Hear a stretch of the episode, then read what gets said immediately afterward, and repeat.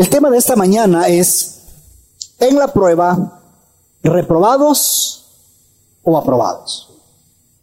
Nada más quiero resaltar un versículo que encontramos en el capítulo 2 del versículo 19 del libro de jueces y dice, pero cuando moría el juez, ellos volvían atrás, se corrompían aún más que sus padres, siguiendo a otros dioses, sirviéndoles e inclinándose ante ellos.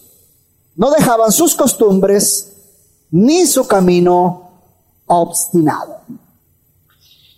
Este día continuamos con la serie que hace unas semanas atrás iniciaron los pastores, eh, tanto el pastor Javier, pastor Héctor y pastor David.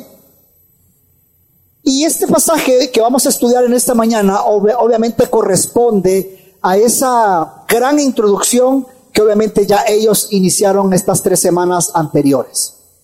Ahora bien, a diferencia del último pasaje que estuvimos eh, viendo hace unos días, Obviamente usted puede ver que no se ve un arrepentimiento por la desobediencia del pueblo de Israel, sino que después de la intervención de Dios, obviamente por medio de jueces, lo que hacía era que se corrompía aún mucho más y más y más y más, como lo acabamos de leer en el versículo 19 del capítulo 2. Además, también usted puede ver claramente que por dejar al Señor, por seguir ídolos, Vemos que el corazón de Israel se endureció para no obedecer al Señor. Y es aquí donde vemos claramente un declive total del pueblo de Israel. Si usted no mal recuerda, lo vemos desde el capítulo 1, versículo 24 al 26, donde ellos hacen un pacto, si usted no mal recuerda, con un cananeo. Luego vemos que en los versículos 1 al 5 del capítulo 2 el ángel del Señor le llama la atención y allá en el versículo 2 le dice, bueno, ¿y ustedes qué han hecho? ¿Qué han hecho? Y después obviamente vemos esa, ahí vemos esa acusación del ángel. Y luego en los siguientes versículos, obviamente vemos un, ese declive progresivo de Israel en un constante pecado. Esta es la historia de Israel en ese momento. Esa es la de muchos. Hoy en día. Ahora, como en todas las cosas, obviamente, hermanos, no vamos a negar que el propósito de Dios, el propósito final de Dios, es que obviamente tú y yo seamos transformados más y más a la imagen de nuestro Señor Jesucristo. Esa es la meta del cristiano. Por esa razón, las pruebas, obviamente podemos darnos cuenta que entonces están diseñadas para llegar a esa meta. Pero también en las pruebas vemos algo muy hermoso que más adelante vamos a observar. Porque vemos que las pruebas para el cristiano vienen con un propósito. Pero no solamente vienen con un propósito, sino que, sino que también vienen con una recompensa. Ahora, si nos damos cuenta, Israel fue probado, pero reprobó. Es por eso, amados, que en el tiempo que tengo, es que a través de esta enseñanza mi exhortación es que en la prueba obedece. En la prueba obedece a Dios y serás aprobado. La enseñanza de esta de este día la he, por decirlo así, desarrollado en tres partes. La primera de ellas, obviamente, vemos una obstinación de Israel, pero también vemos, por el otro lado, la compasión de Dios. Vamos a los textos de Jueces capítulo 2, versículo 16 al 19 y dice, entonces el Señor levantó jueces que los libraron de la mano de los que los saqueaban. Sin embargo, no escucharon a sus jueces porque se prostituyeron siguiendo a otros dioses y se postraron ante ellos. Se apartaron pronto del camino en que sus padres habían andado en obediencia a los mandamientos del Señor. No hicieron como sus padres, Cuando el Señor les levantaba jueces, el Señor estaba con el juez y los libraba de la mano de sus enemigos todos los días del juez, porque el Señor se compadecía de sus gemidos a causa de los que los oprimían y afligían. Pero cuando moría el juez, ellos volvían atrás y se corrompían aún más que sus padres, siguiendo a otros dioses, sirviéndoles e inclinándose ante ellos. No dejaban sus costumbres ni su camino obstinado. En esta primera porción del texto que, acabamos de leer, vemos claramente la obstinación de Israel a seguir desobedeciéndolo. A pesar, iglesia, de la compasión del Señor. Si usted mira en el versículo 16, vemos un ciclo claramente que se repite en todo el libro. Claramente el texto nos dice de que Dios levantó jueces para poder liberar a su pueblo de las opresiones. Y aquí quiero hacer una, una pequeña pausa, o mejor dicho, un paréntesis. Aquí la palabra jueces es importante el poder recalcarla, ya que no es como lo que nosotros hoy en día conocemos. Porque estos jueces eran individuos que hacían que se cumpliese la justicia dentro de las tribus de Israel. Obviamente esto es evidencia al proteger al pueblo de sus opresores extranjeros. Así que esa es la razón de ser de los jueces en, este, en esta ocasión. Ahora, luego de los versículos 17 y 19, vemos claramente la obstinación continua de Israel. Ellos violaron el pacto que prometieron seguir. Y lo vemos en repetidas ocasiones. Violaron el pacto que ellos prometieron seguir. Ahora bien, si nos damos cuenta en estos textos, en estos versículos del 17 al 19, usted puede darse cuenta que hay una obstinación, hay una rebeldía total a Dios. Pero también vemos que Dios en su compasión fue bueno con el pueblo. Un pueblo, iglesia, que una y otra y otra y otra vez traicionaban a Dios. Un pueblo que constantemente le daba la espalda a Dios. Pero Dios, iglesia, Dios siendo un Dios paciente con ellos, un Dios que debía haber respondido con matarlos en ese momento, no lo hizo. Sino que como el mismo texto nos los está diciendo en esta mañana, porque el Señor se compadecía por sus gemidos a causa de los que los oprimían y afligían. ¿Qué dice el texto? ¿Qué dice la palabra de Dios? Que Él dice que los libraba de la mano de sus enemigos. Una pregunta, iglesia, en esta mañana, te pregunto a ti, ¿ustedes ven arrepentimiento de parte de Israel? ¿Ustedes ven un arrepentimiento acá? Claro que no, por supuesto que no. Pero eso sí, qué hermoso que usted y yo sí podemos ver la compasión de Dios. ¿Sabes qué significa esto para nosotros hoy, iglesia? que aunque estemos en rebeldía, que aunque tú estés en rebeldía, que aunque, que aunque tú sigas en esa obstinación de ese pecado, Él sigue siendo compasivo. Él sigue siendo bueno. Para muestra un botón, el hecho de que tú estés aquí en este día, el hecho de que, que tú estés respirando es compasión de Dios. El hecho de que tú tengas para comer al salir de este día es compasión de Dios es la compasión de Dios, iglesia. Ahora, una pregunta.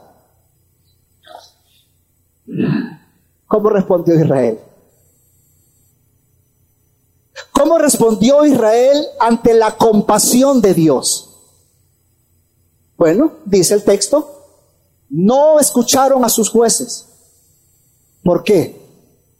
porque se prostituyeron siguiendo a otros dioses y se postraron ante ellos, se apartaron pronto del camino en que sus padres habían andado en obediencia a los mandamientos del Señor. No hicieron como sus padres.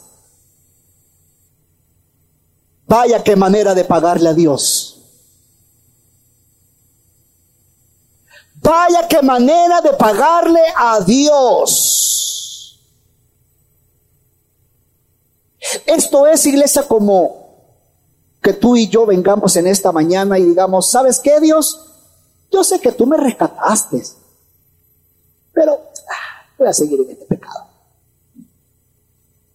Ustedes han visto, han escuchado a este tipo de personas, Señor, si tú me salvas de estas, si tú me rescatas de estas, Señor, yo sé que te he fallado, Señor perdóname, perdóname. Pero si tú me salvas de estas, ah, te prometo que voy a ir a la iglesia. Te prometo que voy a servir. Prometo que voy a ser fiel con las ofrendas, Señor. Prometo, Señor, que voy a tratar bien a mi esposa. Prometo que voy a tratar bien a mi esposo, a mis hijos. Y los hijos, prometo que voy a portarme bien con mis hijos. Si me sacas de estas, un 10 en el examen y me porto bien con mi papá.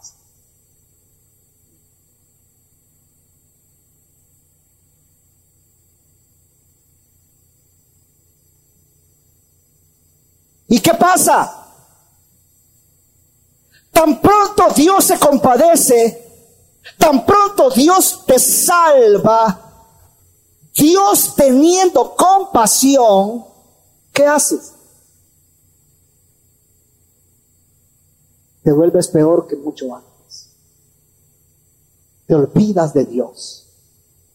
Tan pronto Dios lo salva, se vuelve hasta peor. Y aquí recuerdo el ejemplo que un amigo pastor en esta semana nos compartía, algunos pastores, acerca de un joven que comenzó a congregarse a la iglesia y comenzó a a ir todos los días a la iglesia, a estudiar la palabra de Dios, fiel, no faltaba ningún servicio. Le decía que el servicio era a, las 8 de la mañana, era a las 5 de la mañana, ya estaba ahí. Pero obviamente Dios había tenido misericordia. Antes de poder convertirse al cristianismo, él obviamente llegó con una enfermedad a causa de su pecado en el, homosexualismo. Había sido diagnosticado, comprobado, una enfermedad llamada SIDA. Y este muchacho, según me contaba el pastor, amigo, pasaba orando día y noche, Señor, ten misericordia de mí, por favor, ten misericordia de mí, te ruego, Señor, te paso suplico. Quería servir en todos los ministerios. Y la iglesia, uniéndose en oración con él, puso a orar también con el hermano este. ¿Y qué cree? Que Dios lo sacó. Dios escuchó su clamor. Pero ¿sabe qué pasó? Que seis meses después volvió al mismo pecado y un mes después le dio así.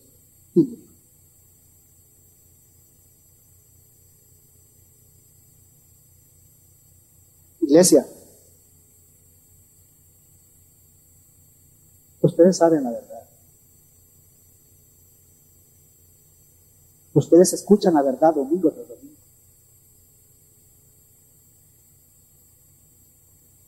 Ustedes saben que este púlpito no se viene a predicar enseñanzas motivacionales. Tú sabes la verdad, iglesia, tú sabes la verdad, tú conoces la verdad, se te enseña la verdad. Sabes lo que la Biblia dice. Pero aquí en muchas ocasiones, importa, le espalda. Ya no vivas en esta obstinación. Ya no vivas diciendo que harás lo que, que lo que a ti se te ronque en tu bendita gana, ya no. Deja de pecar, deja de vivir de esta manera obstinada. En la Biblia encontramos algo que se le llama pecado deliberado.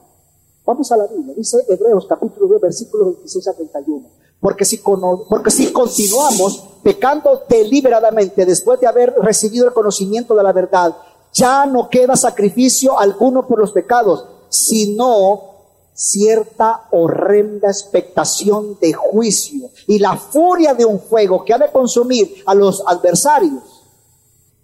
Cualquiera que viola la ley de Moisés muere sin misericordia por el testimonio de dos testigos. Y escucha el 29. ¿Cuánto mayor castigo piensan ustedes que merecerá el que ha pisoteado bajo sus pies al Hijo de Dios y ha tenido por inmunda la sangre del pacto por la cual fue santificado y ha ultrajado el Espíritu de gracia? Pues conocemos a aquel que dijo, mía es la venganza, yo pagaré. Y otra vez el Señor juzgará su pueblo. Y este último versículo, yo lo leí, y dice generó mucho temor y yo escalofrío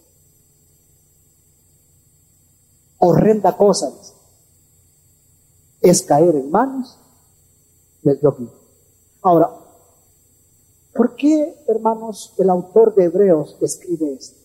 Rápido, Porque habían judíos en ese entonces que querían desviar de la verdad a judíos creyentes. Todos los días, constantemente, constantemente los presionaba para abandonar a Cristo y volver al antiguo pacto. Y repito, me llamó mucho la atención ese último versículo.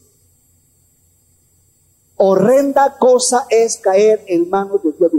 déjame aplicar esto último para nuestra vida práctica.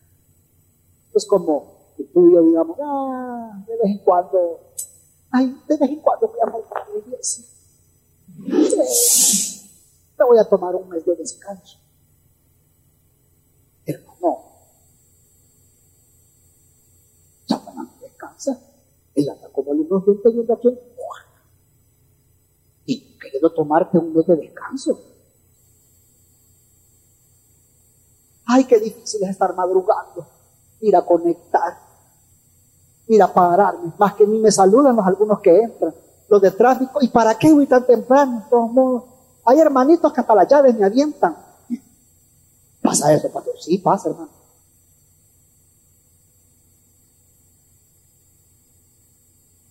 ¿Para qué?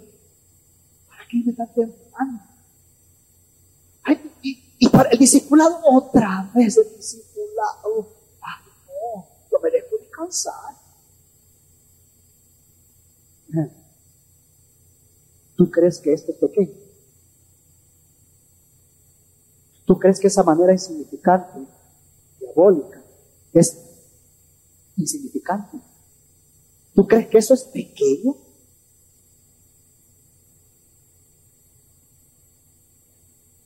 ¿Sabías que la palabra deliberadamente significa intencionalmente o a propósito? Es decir, iglesia, que si tú sabes que estás haciendo lo malo y lo sigues haciendo, esto es un pecado deliberado. ¿Tú entiendes? Muchos aquí saben de teología. Tú sabes lo que dice la Biblia acerca de este pecado, pero a ti no te importa. Tú vas a seguir haciendo lo que a ti a pesar de lo que Dios ya ha dicho, a pesar de lo que la escritura ya ha dicho. Iglesia, eso es pecar deliberadamente. Eso es continuar pecando intencionalmente. ¿Y sabes por qué te digo esto? Porque resulta ser que Israel pecaba y les valía. Por muchos años lo hicieron. Por muchos años pecaron de manera intencional, por muchos años pecaron de manera deliberada. Por muchos años le dieron la espalda a Dios. La pregunta es, ¿harás tú lo mismo?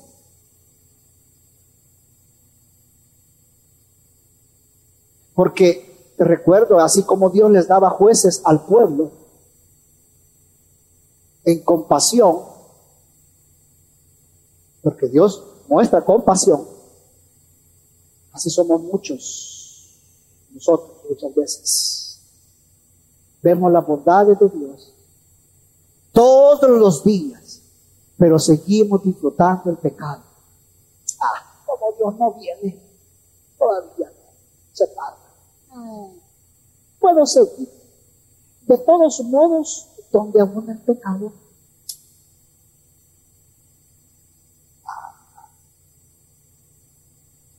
eso. Voy a hacer lo que yo pienso que así es.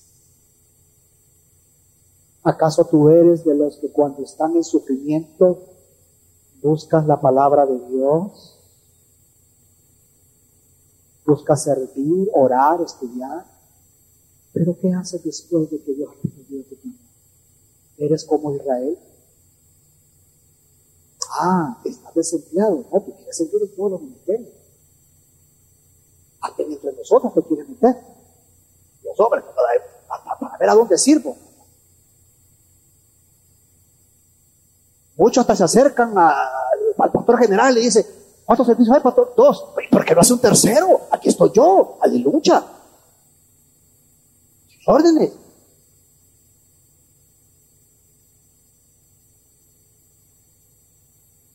Pero una vez tienes el empleo,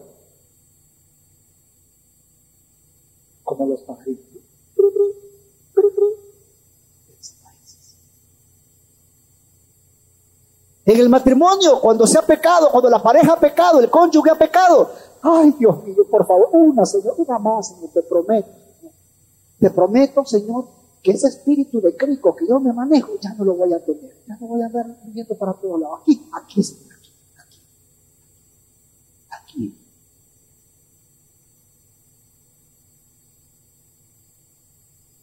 Pero una vez Dios, me escucha en oración volvemos a lo mismo.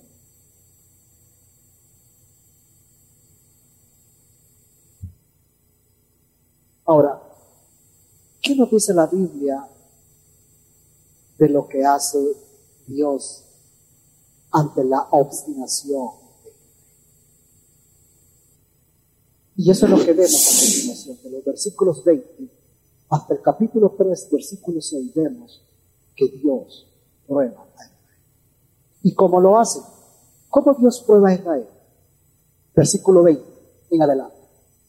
Entonces, se encendió la ira del Señor contra Israel y dijo, por cuanto esta nación ha quebrantado mi pacto que ordené a sus padres y no han escuchado mi voz, tampoco yo volveré a expulsar de delante de ellos a ninguna de las naciones que Josué dejó cuando murió para probar por medio de ellas a Israel, a ver si guardan o no el camino del Señor y andan en él como lo hicieron sus padres. Así pues el Señor permitió que aquellas naciones que quedaran allí, sin expulsarlas enseguida, ni las entregó en manos de Josué. Estas son las naciones que el Señor dejó para probar con ellas a Israel. Es decir, a los que no habían experimentado ninguna de las guerras de Canaán, Dios las dejó para probar. Estas naciones son los cinco príncipes de los filisteos, todos los cananeos, los sidonios, los heveos que habitaban en el monte del Líbano, desde el monte de Baal, Hermón, hasta Leboamat. Y eran para probar a Israel, para ver si obedecían los mandamientos que el Señor había ordenado a sus padres por medio de Moisés los israelitas habitaron entre los cananeos, los hititas, los amorreos, los fereceos, los hebeos y los jebuseos. Tomaron para sí a sus hijas por mujeres y dieron sus propias hijas a los hijos de ellos y sirvieron a sus hijos. ¿Qué vemos en este pasaje? Claramente vemos cómo la ira del Señor se muestra en dejar a las naciones cananeas en la tierra para probar con ellas la obediencia de Israel. Pero Israel no pasó la prueba. Si vemos, hermanos, en el versículo 20, usted puede observar las palabras del ángel del Señor que había dicho en Boquín, que se vuelven a repetir acá. La diferencia es que aquí estas palabras se le atribuyen a Dios. Claramente, iglesia, vemos cómo Israel, escuche, vemos cómo Israel iba de mal en peor como esa espiral descendente, cada vez más y más y más y más cavando esa espiral hacia abajo. Y es que se puede ver cómo ellos se negaron a llevar a cabo las órdenes, iglesia, que Dios les dio con respecto al no juntarse con los demás pueblos. Iglesia, Israel había violado el pacto a través de su constante apostasía, a través de su constante obstinación. Veo algunas razones acá del por qué. Por ejemplo, Dios dejó algunas naciones. Claramente la primera era para probar la fidelidad de Israel. Y lo vemos en el versículo 22 y luego lo vemos en los versículos 1 y 4 del capítulo 3. Claramente vemos el objetivo por el cual Dios dejó a estas naciones y era para probar la fidelidad de Dios. Y segundo, para enseñar la guerra a las generaciones posteriores, como lo vemos en el versículo 2. Ahora, si nos damos cuenta, en la, en la, prueba de la, de la fidelidad, Israel salió reprobado. ¿Cómo salió Israel? Reprobado. Ahora, en el tema de la guerra, creo que es más de confianza en Dios como su guerrero y protector más que en el aprendizaje de manejo que ellos debían tener con respecto a, sus, a, las, a las ¿Por qué digo esto? Porque vemos que en las generaciones posteriores, claramente vemos que Dios dejó las naciones por esa razón y por otras más. Es que Israel, mire, recuerde, Israel había violado el pacto con Dios. Había violado el pacto con Dios al haber hecho pactos con los cananeos, como usted lo puede ver en el, capítulo 2, versículos 2 y 3. Había violado el pacto cuando Dios les, les, había dicho de que no se casaran con ellos. Y claramente lo vemos en el versículo 6 del capítulo 3. Habían violado el pacto de ir en pos de otros dioses, de adorarlo. Iglesia, Dios cumplió. ¿Recuerda lo que aprendíamos hace unas dos semanas atrás? Dios siempre es fiel al pacto. Dios cumplió. No voy a quitar a las naciones, las dejaré para probarlo, le dijo. A ver si guardan o no el camino del Señor y andan como lo hicieron sus padres.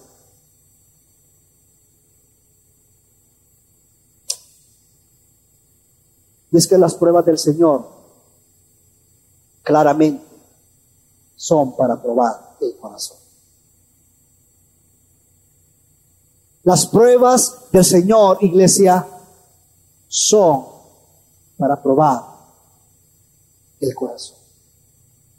Porque resulta ser que esto que estamos viendo acá, en esta segunda parte, esto nos recuerda lo que Dios ya había dicho allá en el Deuteronomio. en que el Señor probó a Israel en el desierto para ver si le obedecería a Dios. Pues resulta que algo parecido se ve en este pasaje. Porque le leo Deuteronomio capítulo 8, versículo 2. Y dice así la palabra de Dios. Y te acordarás de todo el camino por donde el Señor tu Dios te ha traído por el desierto durante estos 40 años para humillarte ¿Para qué? Para humillarte, probándote a fin de saber lo que había en tu corazón. Ahora, si bien es cierto, iglesia, allá en el Éxodo encontramos específicamente en el capítulo 3, el versículo 4, eh, perdón, Éxodo 34. Éxodo 34, versículo 6. Encontramos que dice que Dios es, ok, dice, y pasando por delante de él proclamó Jehová, Jehová, fuerte misericordioso y ¿Tanto para qué? ¿Y grande en qué?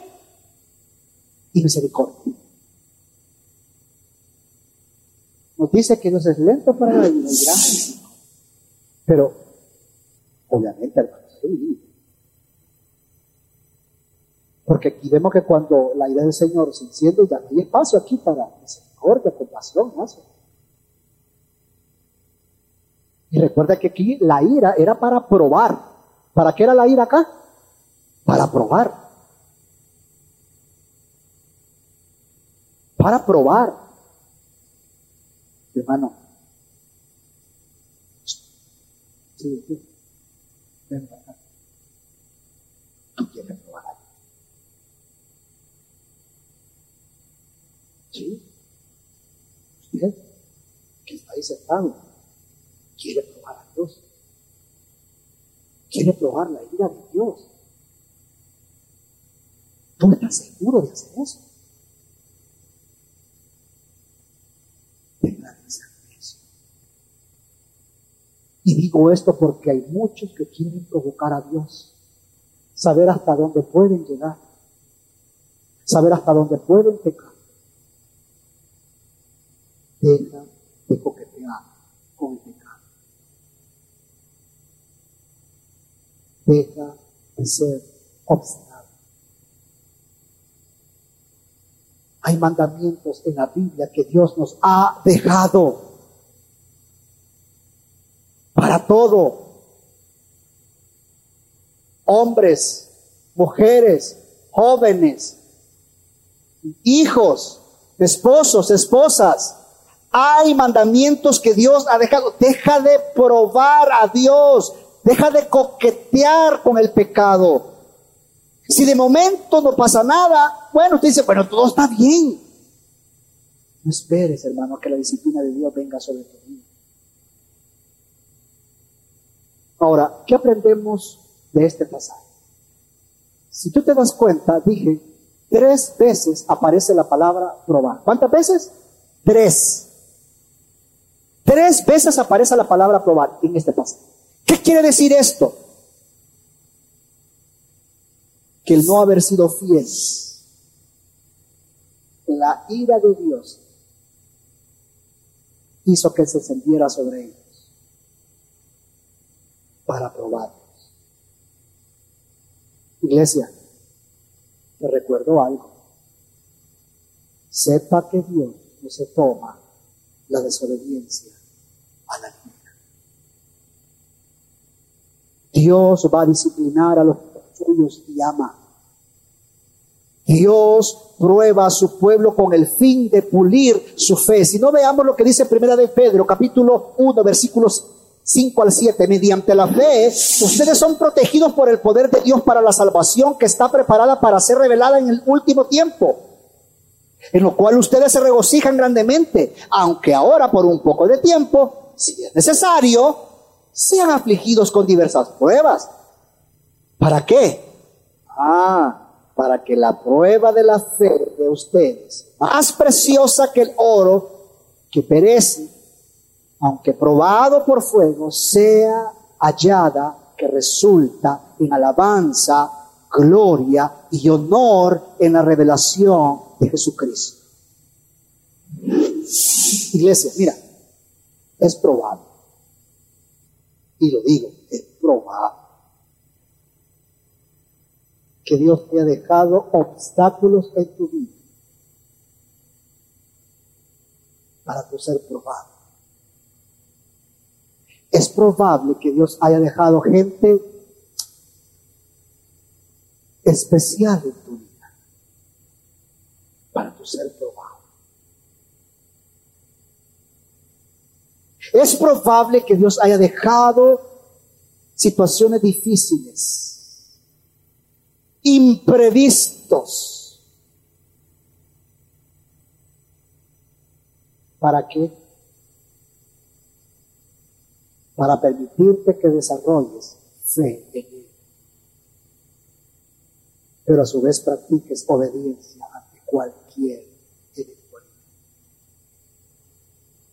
Ahora, si Dios probó a su pueblo para ver si le obedecería. Pero ellos en su obstinación, en su rebeldía constante, continuaron en su apostasía, continuaron en su idolatría, continuaron desobedeciendo a Dios. Les importó las órdenes de Dios, la orden que Dios les había dado, le dieron la espalda.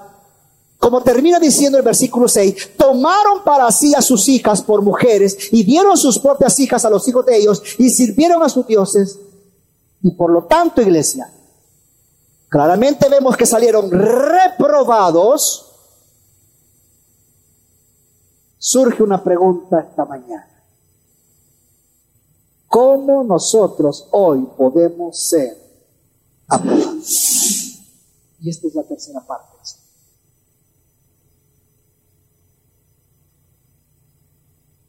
Pues resulta, iglesia, que hay hermosas noticias. ¿Las quieres escuchar? Dígame amén. Ok, voy a seguir. Hay grandes noticias, iglesias. Escucha. Hubo uno quien fue tentado, pero salió aprobado. Y es que si vemos por un lado Dios probando a su pueblo, de manera continua y el pueblo de manera continua salía reprobado, Dios puso muchos jueces delante de ellos, puso prueba, pero en todas salieron reprobados. Pero por otro lado vemos al único, al perfecto, al santo, a Jesús quien superó la prueba como el Israel obediente, como lo vemos en el libro de Mateo capítulo 4 de los versículos 1 al 10, si usted lo puede leer, claramente vemos a ese Jesús como el Israel obediente, quien clamó en medio de su aflicción, quien fue oído por su temor reverente y por lo que padeció aprendió obediencia, como dice el libro de Hebreos, y vino a ser autor de salvación perfecta para todos aquellos que le obedecen. ¡Wow! ¡Qué interesante! ¡Qué hermoso lo que vemos aquí! Porque todo eso, todo esto último, es lo que encontramos en el libro de Hebreos, del 5, del 7 al 9. Él clamó en medio de su aflicción. Su oración fue escuchada por ese temor reverente. Padeció, aprendió obediencia y vino a ser autor de salvación. Qué interesante. Porque el autor de Hebreos lo que nos quiere decir es que Jesús no se transformó en sacerdote después de su ascensión, no. Sino que durante su vida durante su vida en la tierra, iglesia, como hombre, el Señor ofrecía oraciones y peticiones. ¿Sabes qué significa esto para nosotros hoy? Ahora nosotros, ahora nosotros, su iglesia, debemos soportar la prueba para mostrar su fidelidad a Cristo y ser recompensado con la corona de vida. ¿Escuchaste esto último? Ser recompensado con la corona de vida. ¿Qué prefieres? ¿Un Dios que te deje a la deriva o un Dios que te libere y está contigo siempre en la prueba? Porque resulta ser que en el mismo libro de Hebreos, en el capítulo 4, versículo 15 y 16 dice, porque no tenemos un sumo sacerdote que no pueda compadecerse de nuestras flaquezas, sino uno que ha sido tentado en todo como nosotros, pero sin pecado. Por tanto, Por tanto, iglesia, gracias sobre gracia. Por tanto, por tanto, por tanto, acerquémonos con confianza al trono de la gracia para que recibamos misericordia y hallemos gracia para la ayuda oportuna.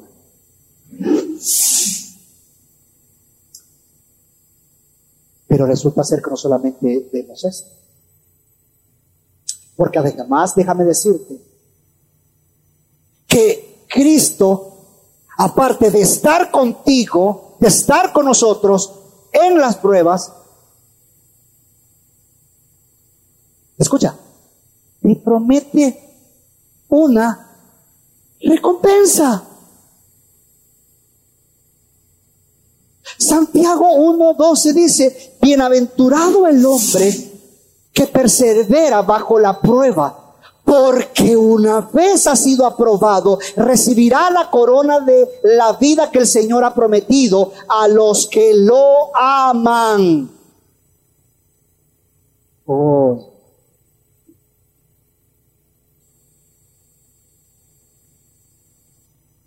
Pero esto no queda ahí nada más, porque vea lo que dice Apocalipsis. No sé si me arreglaron ese texto por completo, si no yo lo busco acá, capítulo 2, versículo 10. Déjame buscarlo, aquí está. Déjame apartar la Biblia porque ya Dice, no temas, escuche, no temas lo que estás por sufrir. He aquí, el diablo echará a algunos de vosotros en la cárcel para que seáis probados y tendréis tribulación por diez. Sé fiel.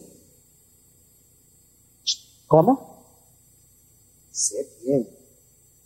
Hasta la muerte. y yo te daré, la corona de vida.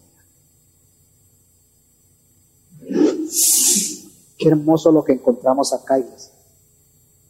Qué hermosísimo.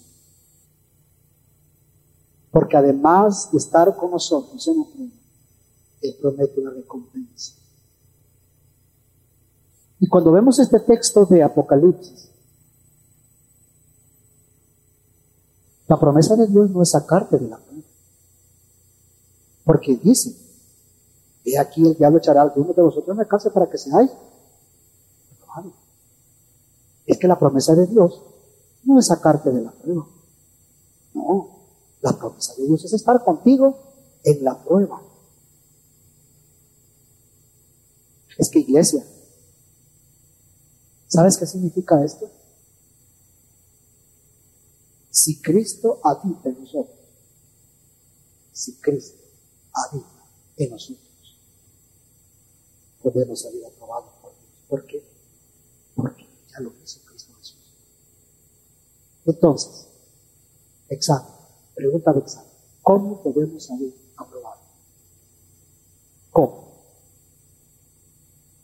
Solo uno. Solo uno. Por favor, ¿cómo podemos salir aprobados? Yo no entender su hebreo, ¿Cómo podemos salir aprobados? Solo por Jesucristo. Recordándonos el Evangelio de Él. Y aquí déjame terminar con un par de consejos y aplicaciones. Amigo, escucha, no importa lo que tú hagas. Porque estando sin Cristo, las soluciones que ves, las estrategias que ves, siempre estarás reprobado delante de Dios. Así como Israel se manifestó en su obstinación, así tú vas a querer seguir viviendo pensando que por tus propios medios puedes lograr cosas. Y es probable que Quizás no sea la primera vez que tú estés en una iglesia cristiana. Probablemente también tú has, solo has buscado a Dios en momentos de aflicción. Solo has buscado a Dios en momentos de pruebas. Pero yo ruego al Señor que a través de este texto, en esta escritura, en esta palabra, tú puedas venir a Él en arrepentimiento. Ven a Él, ya no vivas en obstinación. Porque resulta ser que Dios no solamente puede y quiere consolarte, Él quiere salvarte, Él quiere darte vida eterna. Tú necesitas de un Salvador, su nombre, Jesucristo. Y para nosotros, para aquellos padres que hay aquí en esta mañana, rápidamente, padres debemos enseñar a nuestros hijos a salir aprobados. Nuestros hijos serán probados en su fidelidad, por lo tanto, instruyelos, aconsejalos, amonéstalos. El hecho de que estamos en este mundo caído y perverso, cuidémonos, iglesia, cuidémonos, padres, de hacer convivencia con este mundo. Lo que voy a decir no es que esté en contra de, esto, sino al contrario, yo le digo a mi amigo, prepárese, estudie. Pero lastimosamente muchos padres solo ven que quieren que sus hijos sean muy buenos abogados, médicos, arquitectos. No está mal que lo sea. Padres que sus hijos se enorgullecen por que tengan varias carreras. Está bien, no hay problema, hágalo. Padres que se enorgullecen en tener la pared llena con los títulos de sus hijos en casa, pero no muestran el Evangelio, no enseñan el Evangelio. Pues quiero decirte, en amor, en cariño, si tú no presentas el Evangelio, por tantos títulos que tengan, tanta maestría que tengan, con todo título, con toda maestría, van para el cielo.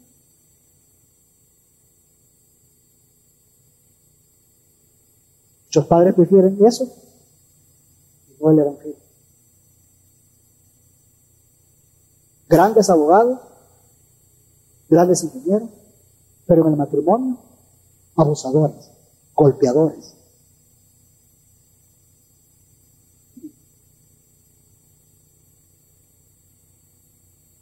Jóvenes, déjenme darles un consejo. Tratando de hacer una conexión con el versículo 6 como termina el pasaje.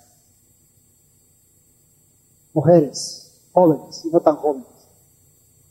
No busques a ese tipo que por ser guapo parece galán de novela, porque es lindo. Eso se va a acabar. Búscate un hombre que ama a Cristo. Búscate un hombre que sea apasionado por el Evangelio, por el Evangelio, no religioso. Busca un hombre que cuida a su madre, porque tengo seguro que lo más, lo más seguro que te va a cuidar. Mujer, por favor, observa. Observa. No pongas el estándar en lo físico, pon el estándar en el corazón. Observa cómo ama a Dios, cómo sirve, si se congrega, si estudia la palabra de Dios, si te anima, si te exhorta a vivir para Dios. Hombres jóvenes y no tan jóvenes, búscate una mujer que ame a Cristo, que se someta a sus padres, que es obediente a sus padres. Jóvenes, hombres, por favor, no quieran llevársela de misioneros en la discoteca. En la discoteca no vas a encontrar a tu esposa.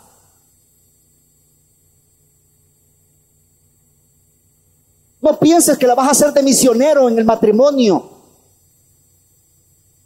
¿Cuántas veces hemos escuchado esto?